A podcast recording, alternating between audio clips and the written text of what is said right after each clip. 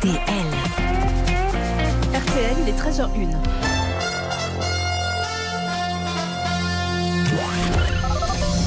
Les auditeurs ont la parole sur RTL avec Agnès Bonfillon. Dans un instant, effectivement, vous avez euh, la parole au 32-10. Mais tout de suite, avec vous, Rachel Sadodine, on fait un point euh, sur l'actualité.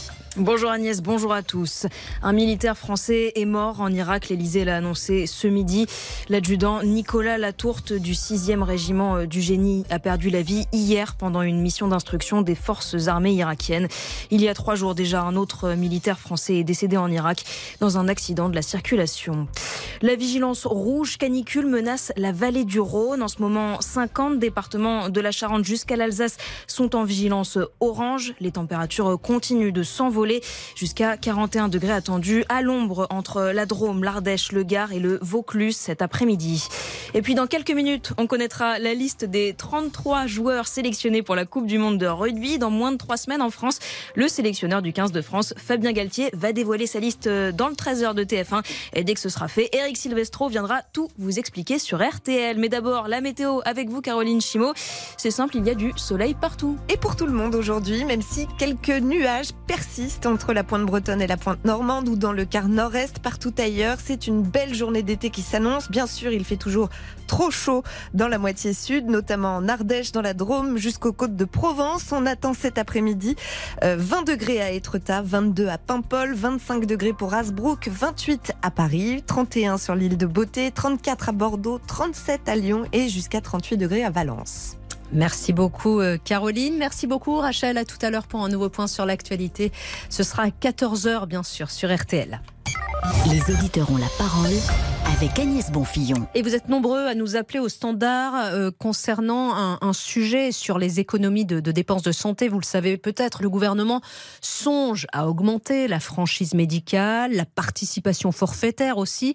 Se soigner pourrait désormais coûter plus cher. Ça veut dire qu'on paierait un petit peu plus les médicaments euh, que l'on achète. On paierait un petit peu plus, en tout cas on serait moins remboursé par la sécurité euh, sociale sur une consultation chez le, chez le médecin. Êtes-vous prêt? Comprenez-vous? Nous avons Delphine au 3210. Bonjour Delphine. Bonjour. Alors vous, vous êtes infirmière c'est ça, oui, tout à fait. Vous trouvez que c'est plutôt une bonne idée pour réduire les, dépenses? Alors, je ne dirais pas que c'est une bonne idée. Je ne sais pas s'il y a des bonnes ou des mauvaises solutions. Une chose est sûre, c'est que la, franchise, a été mise en place en 2008 euh, pour aider à, à, remonter un peu le déficit de la sécurité sociale à l'époque. On voit que 15 ans plus tard, on n'y est pas. Moi, personnellement, euh, j'ai déjà des grosses franchises. Euh, j'ai une maladie auto-immune avec un traitement, donc j'ai une franchise tous les mois sur mes prises de sang, sur le traitement que je prends, sur des semelles orthopédiques. Hein. Très honnêtement, les remboursements sont très mauvais. Donc je suis pas sûre que la, solution ce soit d'augmenter les franchises. Euh, par exemple, il y a un exemple tout bête en France. Euh, dont on parle depuis longtemps. Quand on prend un traitement, euh, deux comprimés par jour pendant 7 jours, ça fait 14 jours. Si on a une boîte de comprimés de 20, il y a 6 comprimés qui restent dans la boîte et qui vont être jetés à un moment donné. Ça, ça fait partie des dépenses qu'on pourrait éviter d'avoir, je pense, en France, si on pouvait mettre en place des distributions aux comprimés. Comme ça se fait d'ailleurs dans certains pays. Hein Exactement, exactement. Je pense que c'est un vrai sujet euh, et, euh, je, ne suis pas certaine que ce soit si compliqué à mettre en place par les officines. Et là-dessus, effectivement, on ferait des, économies. Oui, oui, je pense. Parce que, pardon Delphine, mais vous me faites penser au fait qu'on puisse quand même euh, recycler. On nous demande souvent de rapporter nos, médicaments non utilisés dans, les, dans les officines, dans les pharmacies. ce n'est pas là-dessus, ce n'est pas une économie? Je suis pas certaine que ce soit une économie. Je suis pas certaine que toutes les officines acceptent de reprendre les comprimés. Et surtout, je, ne sais pas du tout comment ça se passe après, comment euh, c'est recyclé dans, dans l'économie, effectivement. Vous savez, très honnêtement, moi je suis infirmière, j'ai travaillé dans des, dans des établissements, j'ai travaillé en prestation à domicile. Je pense qu'il y a des économies à faire un peu partout euh, si on se responsabilisait tous les uns et les autres. Euh, on a la chance d'avoir un système de santé en France qui fonctionne quand même plutôt pas mal. Il est malade, ça c'est une évidence, mais on a quand même la chance de pouvoir être soigné. J'aimerais bien savoir, euh, parmi les Français, qui est au courant du coût de la santé qui connaît le coût d'une boîte de médicaments, euh, le coût, euh, par exemple, d'une boîte de pansement quand on est pris en charge pour des ulcères de jambes, euh, quand on a des bandes de compression veineuse, etc. Vous voyez, tous ces soins qui coûtent extrêmement cher, qui sont pris en affection longue durée. quand on est en affection longue durée, on n'avance pas du tout d'argent, on n'a pas du tout notion, pour la plupart, du coût de tous ces traitements qui sont mis en place. Je trouve que c'est dommage parce que, euh, alors je dis, je, je dis pas que c'est la majorité des gens, hein, mais en tout cas il y a beaucoup de gens qui surconsomment. Moi je l'ai vu quand je travaillais en prestation avec euh, certains patients. Euh, évidemment, ils n'ont pas demandé à avoir des, des, problèmes de santé, bien, bien sûr. Bien sûr. Néanmoins, euh, on a tendance à surconsommer parce qu'on ne paye pas. Et ça c'est quelque chose. Je trouve que ça serait intéressant que chacun sache combien coûte, combien ça coûte un scanner, combien ça coûte une échographie. une vous, ça vous coûte combien Vous nous disiez que vous aviez plusieurs franchises à, cause de votre affection euh, euh, longue durée. Est-ce que euh, vous, avez un chiffre à nous donner sur ce, que, ce qui vous revient à charge tous les mois? J'ai pas une affection longue durée, j'ai une maladie auto-immune. Une maladie auto-immune, pardon. Voilà, c'est ça qui nécessite que je prenne un traitement qui m'ennuiera dans quelques années, mais qui pour le moment m'embête pas trop. Je dois quasiment être à 50, aux 50 euros de franchise par an, honnêtement. Ce qui pèse sur un budget bah, ça peut peser sur un budget. Je suis pas la plus malheureuse euh, au monde, donc je vais pas, je vais pas pleurer misère. Très honnêtement, il y a des gens qui sont bien plus ennuyés que moi. Mais je pense qu'il y a des économies de santé à faire ailleurs. Je suis pas certaine que de mettre des taxes comme ça supplémentaires, euh, ce soit vraiment la solution. Euh, je reste persuadée qu'on peut, qu'on peut faire différemment. Mmh. on pourrait aussi, je pense, peut-être renégocier avec les laboratoires. Oui, oui. Ils ont des marges énormes. Quand je vois le, le prix euh, des vaccins pour le Covid, euh, bon, ils sont pas malheureux. Hein, je pense pas qu'ils soient en déficit tous les laboratoires pharmaceutiques. Euh, moi, j'ai travaillé en centre de cancérologie. Euh, le coût d'une cure, une cure de chimio, ça coûte un prix extraordinaire. On a des patients qui ont des cures des fois tous les 15 jours euh, pendant trois mois, un bilan de un, un, un, bilan, et ensuite on redémarre trois mois. Tout ça, ça coûte très très cher. Est-ce que véritablement c'est le coût ou est-ce qu'on peut pas faire des économies et est-ce que les labos peuvent pas faire des efforts? J'en sais rien. je pense qu'il y a peut-être d'autres pistes en fait à il y a probablement d'autres pistes à explorer, j'imagine, avant de euh, taxer à nouveau euh, hmm. ben, les gens qui cotisent déjà. En vérité. Réfléchir en tout cas à, toutes ces pistes. Merci beaucoup Delphine de nous avoir appelé au, au 3210. On continue à parler de ce sujet qui vous intéresse beaucoup aujourd'hui au 3210. Nous serons avec Anne dans quelques instants. Les auditeurs ont la parole avec Agnès Bonfillon. Les auditeurs ont la parole sur RTL avec Agnès Bonfillon. Afin de faire euh, des économies en matière de dépenses de, santé, le gouvernement songe à augmenter la franchise médicale, la participation forfaitaire, que ce soit donc sur les médicaments, sur les consultations lorsque vous allez chez le médecin. Est-ce que vous êtes prêt à payer plus? Nous sommes avec Anne. Bonjour Anne. Oui, bonjour. Vous étiez, vous, étiez pharmacienne, c'est intéressant euh, d'avoir votre avis là-dessus. Oui, moi je suis pharmacienne d'officine depuis 25 ans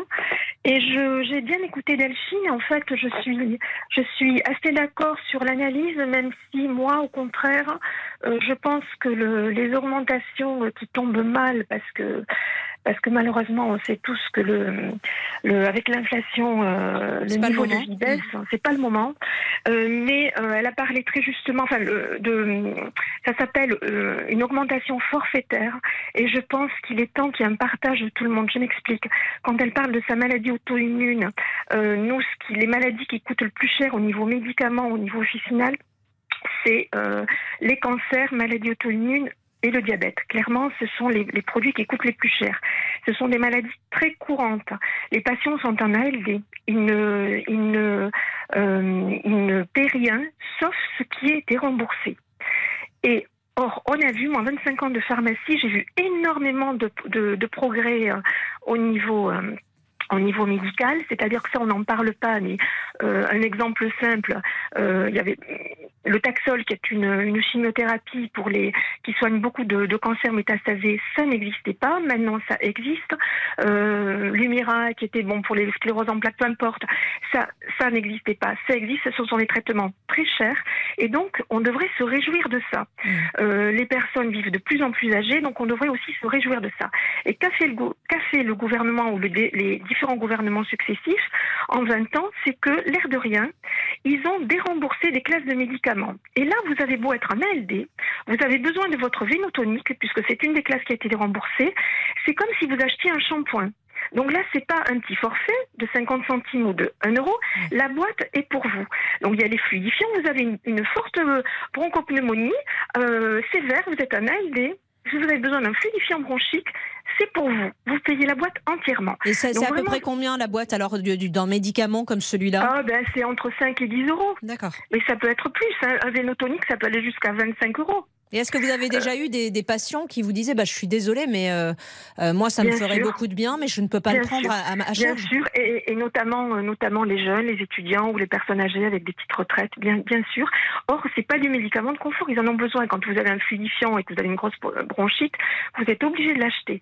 Donc ça, c'est vraiment ce qu'il faut éviter. Mmh. Donc, force, je pense qu'il faut aller, il faut voir la, il faut avoir la vision à, à, à moyen et long terme pour éviter qu'on tombe sur un, un système comme aux États-Unis où les mutuelles, les mutuelles privées vont prendre de plus en plus d'ampleur et là il y a ceux qui pourront payer et ceux qui ne pourront pas payer. Euh, à titre personnel, j'ai la chance d'être en bonne santé et je me dis que un jour, si j'ai un problème de santé, je trouve actuellement, si je paie 50 centimes sur une boîte, euh, c'est c'est du partage, c'est du, c'est du forfait. C'est de la solidarité Euh, aussi. C'est de, soli- oui. de la solidarité. Après, j'entendais euh, par rapport au gaspillage des médicaments. C'est vrai qu'il y a une période où on gaspillait beaucoup, beaucoup, beaucoup. Euh, après, nous, à l'officine, on fait quand même attention. C'est-à-dire qu'il y a une espèce de réflexe. On est obligé de demander, par exemple, quelqu'un, le médecin met 3 doliprane par mois, euh, par jour pendant un mois. On demande à la personne si ce sont des douleurs chroniques. On va donner les 10 boîtes.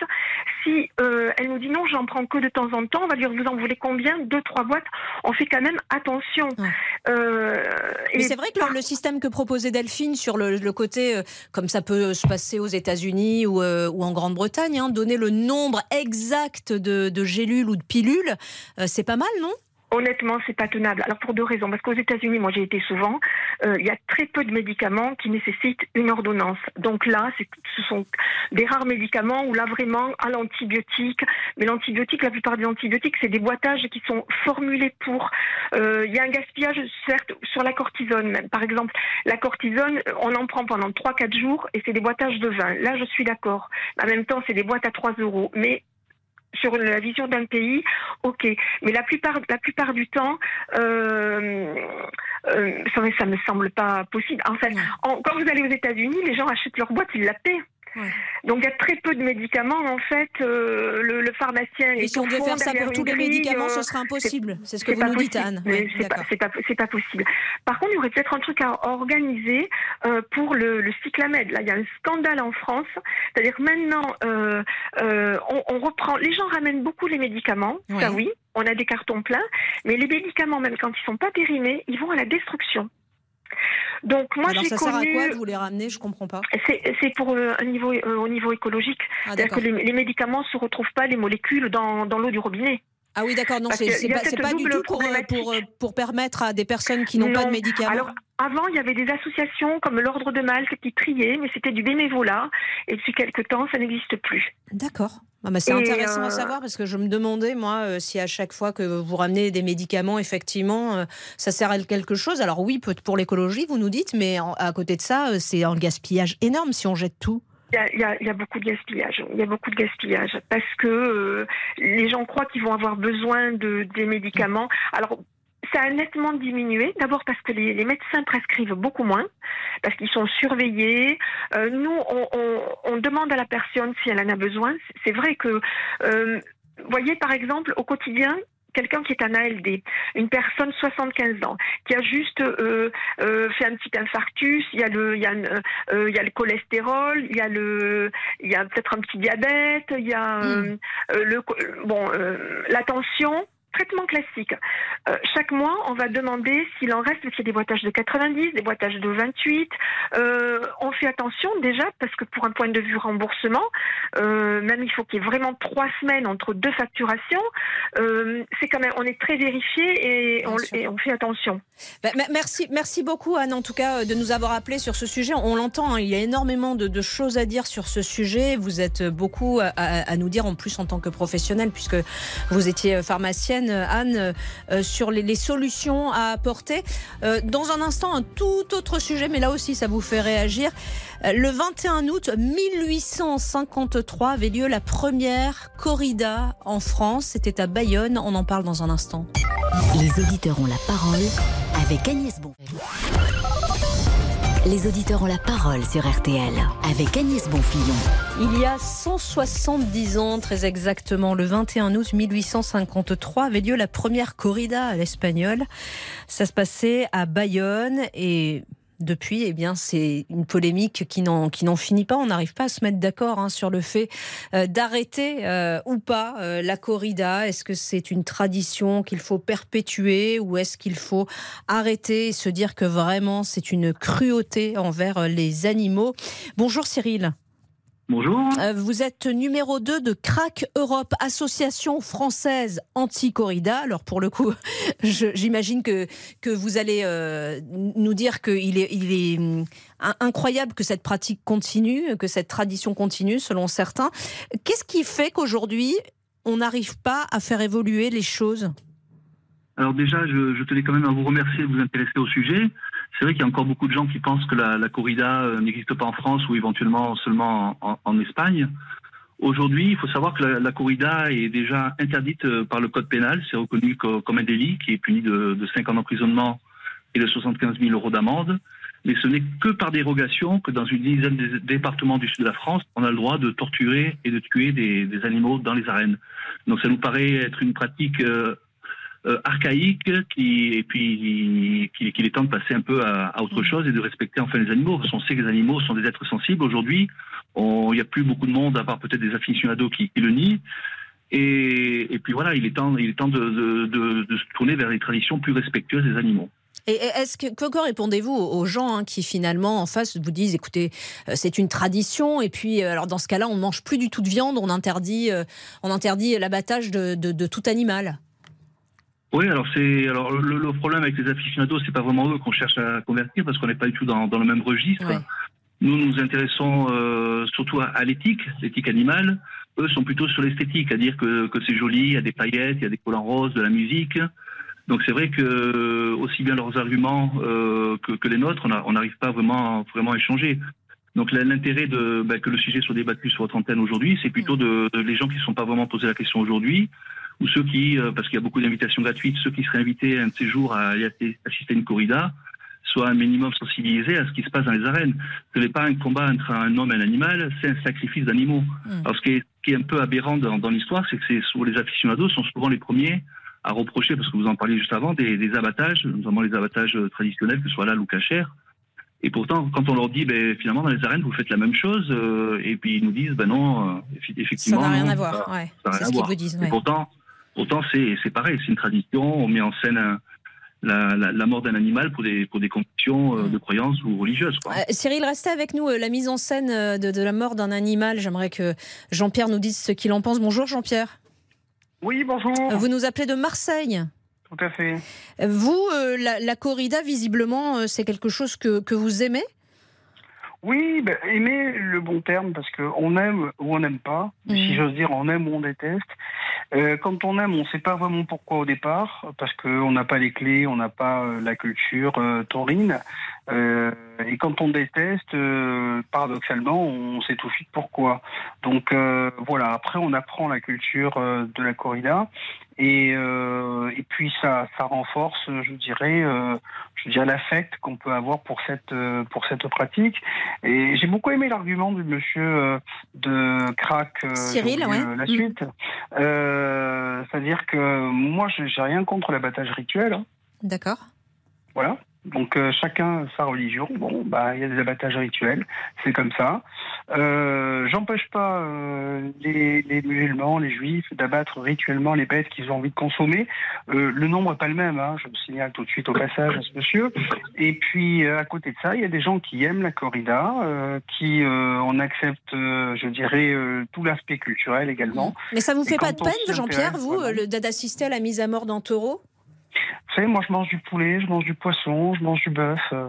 Oui, d'accord, mais enfin, pas, enfin, je sais pas, le, côté spectacle dans une arène. Si vous voulez, moi, je, n'essaie jamais de convaincre les gens d'aimer la corrida. Non, non, moi, j'essaie de comprendre en fait. ah, c'est très simple. Ça ne s'explique pas.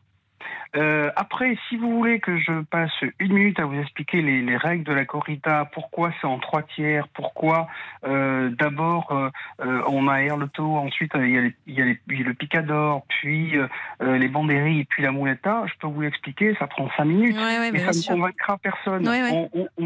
voilà, je pense que celui qui est contre la corrida, euh, de manière, euh, de manière bah, comme ce monsieur qui a le droit, hein, euh, eh bien, il comprendra jamais les arguments de ceux qui aiment, il comprendra, il n'acceptera jamais qu'au nom euh, du principe même de la corrida, de la culture que ça transporte, eh bien, on procède à cette, comme il va dire, cette boucherie. Moi, je dirais comme cette, ce combat rituel entre la vie et la mort, entre la beauté et, et, et le reste, entre la grâce et, et la, la bestialité, parce que si on analyse les choses, le est habillé comme une dame. Et c'est la brutalité bestiale de l'homme qui se perd dans les jupes de la muleta parce que ça représente une jupe, la muleta. Mm. Et, donc c'est la victoire de la féminité, de la grâce, de la beauté, de la lumière. C'est pour ça qu'il y a des paillettes sur la bestialité, euh, la brutalité, l'aspect sombre. Donc finalement, euh, quand, quand on, regarde les choses sous l'angle culturel et qu'on explique, on peut expliquer pourquoi les choses se passent ainsi, mais on ne fera pas aimer à quelqu'un euh, la corrida au motif que, que ça c'est certain. C'est certain. Cyril, vous êtes toujours avec nous? Oui, bien sûr. Euh, est-ce que vous euh, comprenez que Jean-Pierre dise voilà, on peut pas, on peut pas convaincre les gens qui, qui, trouvent que c'est cruel, que ça ne l'est pas, parce que visiblement, mais c'est, ça fait partie d'une culture.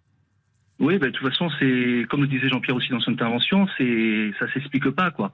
Le, aimer, euh, voir procurer et mourir un animal sur scène, y trouver du plaisir, c'est forcément irrationnel. Donc il n'y a, a, pas besoin d'expliquer. Les seuls arguments qu'ils ont, c'est de justifier ça par, par, la tradition et puis par le folklore. effectivement, il peut y avoir une, ambiance qui est sympa, la musique. Est-ce que je peux intervenir? Oui, allez-y, Jean-Pierre. moi, je veux dire, euh, j'interdis pas les choses aux gens. Il y a des tas de choses que j'aime pas, je les interdis pas aux autres. Voilà. Donc, euh, je ne comprends pas pourquoi, parce qu'on est contre, on veut l'interdire pour ceux qui l'aiment. Et c'est une pratique qui fait l'objet d'une dérogation, comme ça a été dit, et très bien dit, parce qu'il y a toujours derrière un, un, habillage juridique. euh, ils étudient très bien leur dossier, ces, gens, et donc pour ça, ils sont très très forts, les, les lobbyistes du contre. Mais ils regardent jamais euh, le fait qu'il y a des gens qui aiment et qui parce que c'est le spectacle. Ils sont contre la chasse aussi, ils sont contre tout. Ils veulent nous interdire de viande, ils veulent nous interdire. Mais ça, c'est un peu facile à chaque fois, Jean-Pierre, de dire on, veut interdire, on veut interdire tout le monde de tout. Euh, enfin, c'est pas ça. Mais, c'est vrai. C'est ce qu'il veut. Pas forcément, on peut défendre quand même des positions sans être contre tout. Il a le droit de défendre, bien sûr, il hmm. défend sa position, mais à terme, ce que veut ce monsieur, il veut que ce soit interdit. Oui ou non? Oui, non, non, mais qui, qui, veuille que la corrida soit interdite, je suis tout à fait d'accord, mais, mais contre tout, il dit pas je, veux que tout soit quand Il aura terminé, quand il en aura terminé avec la corrida, parce que c'est un habillage, hein, quand il en aura terminé la corrida, il s'attaquera euh, à la consommation de viande rituelle, puis il s'attaquera à la consommation de viande tout court. C'est tout. Ce sont, des, ce sont des, militants. C'est compliqué de, mettre, euh, de mettre d'accord. Euh. Ce sont des militants déguisés. Bah, que des militants, en tout cas, qui disent, euh, c'est ce qu'ils pensent de, la corrida, comme vous, vous le, vous le dites aussi. Merci beaucoup à tous de nous avoir donné votre avis sur le sujet. Dans un instant, Laurent Deutsch, entré dans l'histoire. RTL, il est 13h28. Politique, sport, culture, l'actualité complète en un clic sur RTL. Selon disponibilité des produits, pour plus d'informations, rendez-vous à l'accueil de votre magasin ou sur www.e.leclerc.